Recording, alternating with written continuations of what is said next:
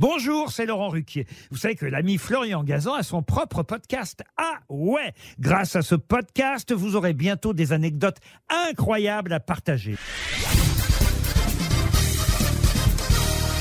Salut, c'est Florian Gazan. Dans une minute, vous saurez pourquoi Benjamin Button existe vraiment. Ah ouais?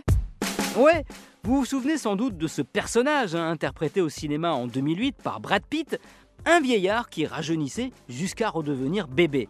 C'était une fable, mais pourtant, dans la réalité, c'est vraiment possible. Oui, oui, il est possible de rajeunir sans passer par la case chirurgie esthétique. Mais pour ça, il faut être une méduse. Ah ouais Ouais, c'est en 1988 que l'on a découvert et baptisé Turritopsis nutricella, cette méduse minuscule.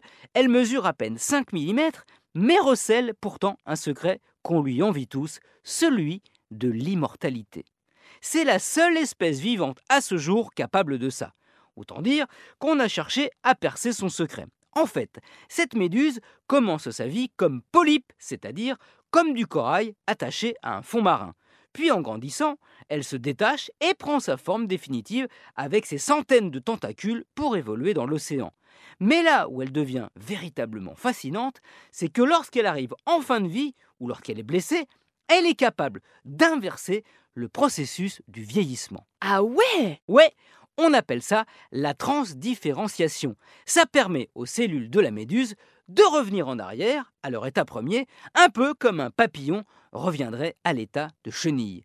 Et une fois rajeunie, à nouveau polype, elle reprend sa croissance et redevient méduse, puis à nouveau polype, et ainsi de suite.